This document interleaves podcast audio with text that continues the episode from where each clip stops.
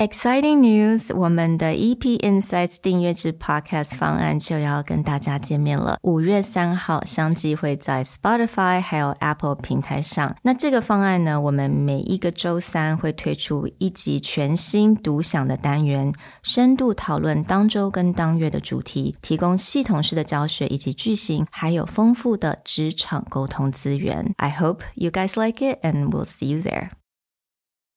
想知道老板跟国外的主管爱用的单字吗？今天这个单元就要来让你知道有很多你可能知道但还是不会熟用的单字哦。So let's talk about pro words.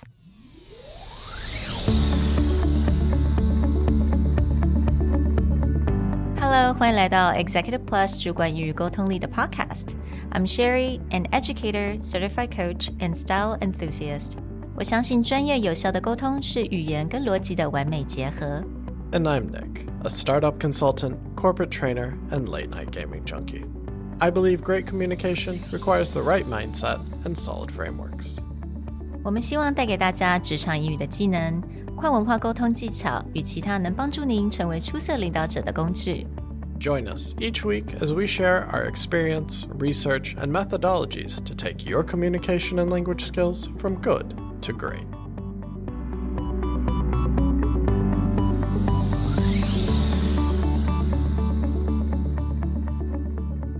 Hey, everybody. Welcome back to the Executive Plus podcast. In today's episode, we're going to unpack some pro words for you. This will feel like a throwback to our English cappuccino days, or some of these may be familiar if you follow our Instagram. But we wanted to get into these words because they're words that are on the surface quite common or something that you would think, oh, yeah, I know that word. But the way that they get used in the real world and the frequency of their use has actually changed very recently. And so we wanted to deep dive into these a little bit more to talk about how to use pro words. And I have to say, one special thing about these pro words is that they're very easy to remember. They're all the words that you think you know, and you probably use them in another situations in another context. 而且这一些单字呢，它们很好念。 所以就是让你在 conversation 当中，我觉得很让你可以很自然的把它讲出来。So we're gonna talk about these pro words and actually, I don't know if you guys catch what Nick said earlier. He used one pro word unpack. Let's start with that one.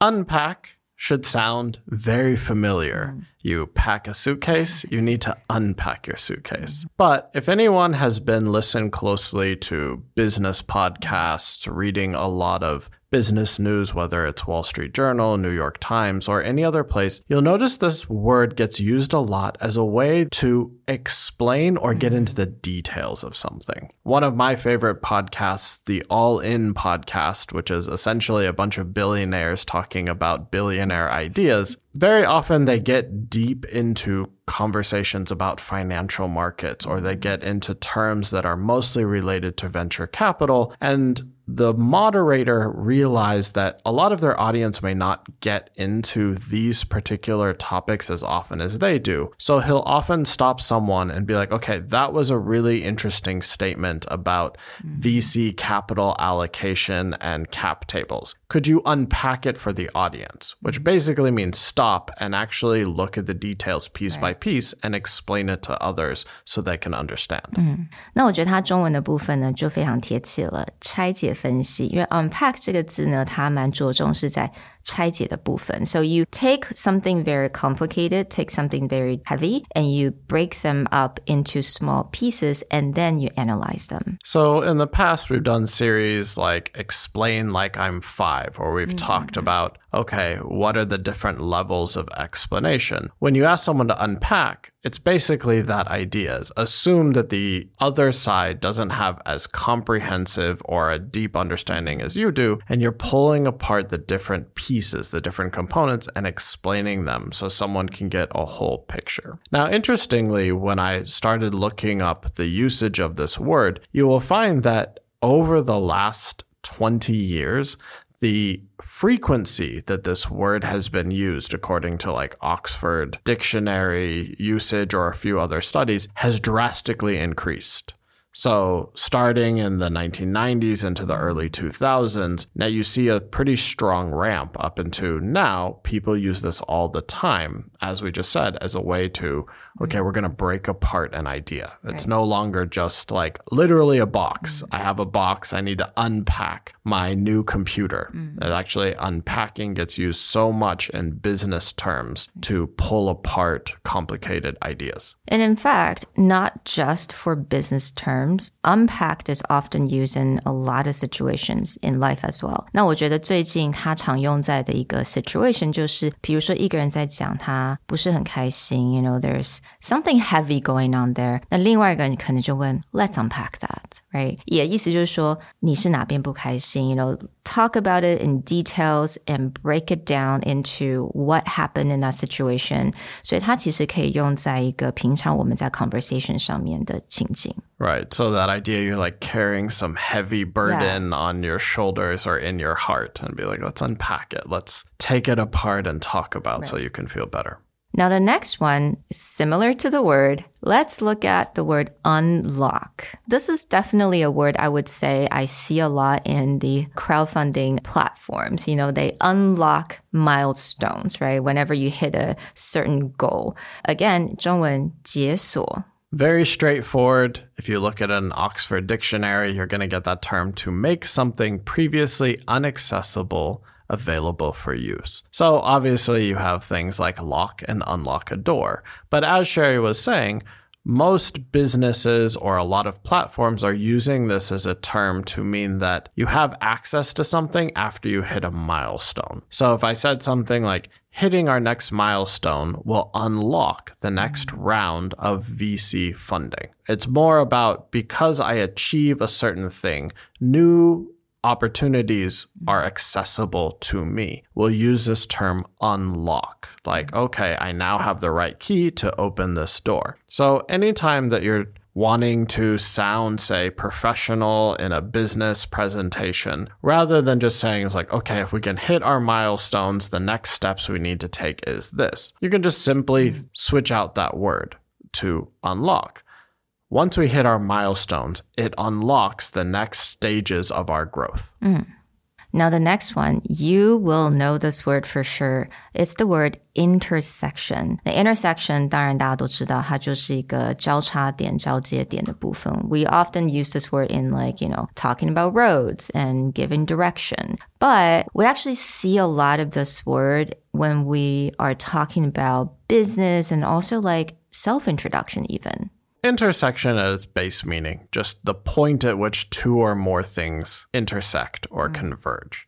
The most common thing that people think about is a road, which is actually just a great way to think about how different ideas may come across each other. So when you're using this term intersection, you can use it as a way to say, okay, one or more ideas or one or more actions are about to come together. So I could say something like Our goal is to find a market at the intersection of Gen Z and sustainability, mm-hmm. right? These are two big markets that a lot of people are aiming at. Okay, what does Gen Z want? What is hot in ESG and sustainability? And so what I want to do is find an idea that overlaps these two things. So I would just say, I'm looking for an idea at the intersection mm. of marketing to Gen Z and sustainability. Mm. Speaking of sustainability, 我们在上一集就讲到了 sustainability. So again, using the context of that episode, you can say that a lot of brands are trying to find an intersection of sustainability and sales.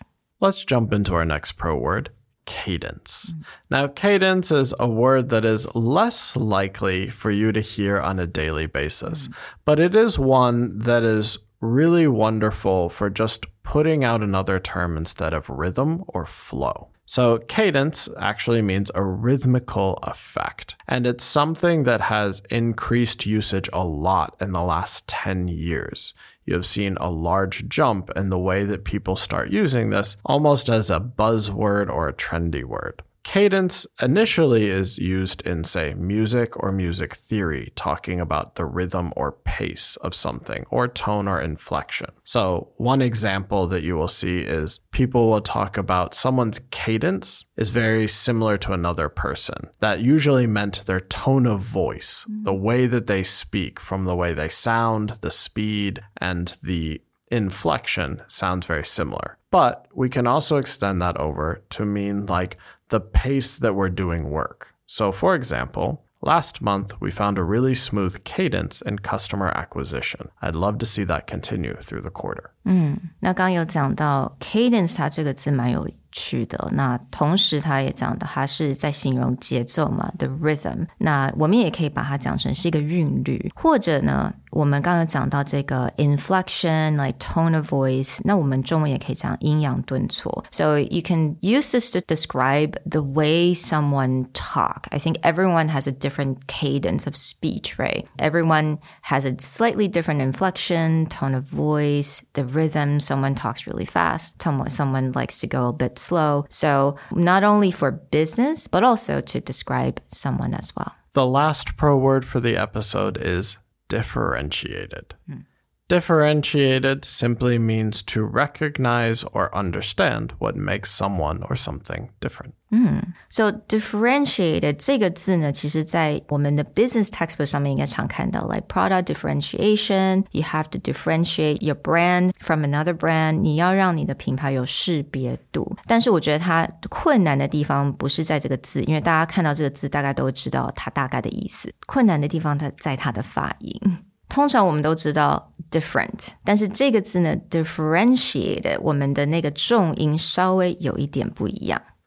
So, as Sherry said, differentiated stands out because it sounds a little bit more sophisticated, actually. To be very honest, if you wanted to be straightforward, different is fine. Yeah. right? We have a very different product from our competitors rather than we have strong product differentiation. But differentiation just gets used so often as a way to show that we're talking on a professional level. And so it is a word that we like to pull out, mm. especially when people will talk about product differentiation, market differentiation. One great example that I like to use of this is talking about online e commerce sales. Mm. So, for example, if I said Glossier's greatest differentiation wasn't its products, it was the clear understanding of how to do social media marketing to a younger generation. So, when we talk about differentiation, most people will try and use it as a way to highlight something unique or highlight something you wouldn't expect, right? If a brand new makeup skincare brand comes out, most people will think, oh, what makes this brand good is probably, oh, it has a better quality product or it works better for a certain generation. But then you have a lot of these businesses where it's like, it's not product differentiation, mm-hmm. it's just marketing approach right? So they'll use differentiation as a way to kind of like perk people up and then give you something unique insight, something different than you would expect. It's to highlight what they're doing well. Right，、所以我觉得这个部分呢，当你要 highlight 一个公司跟品牌，他们做的跟别人不太一样，或者是让它成功的原因，then we can use this word differentiation. We hope you enjoyed our look back at the pro words that you can find on Instagram if you haven't checked out Communication R&D's page yet where we actually have quite a few other pro words that you can dive into. Be sure to join us in the future for more deep dives on heavier business topics within EP Insights, which launches next week. We can't wait to see you guys in there. We'll talk to you next time. Bye. bye The Executive Plus podcast is a Presentality Group production, produced and hosted by Sherry Fang and Nick Howard. You can search us on Facebook, 主管英文 Executive Plus.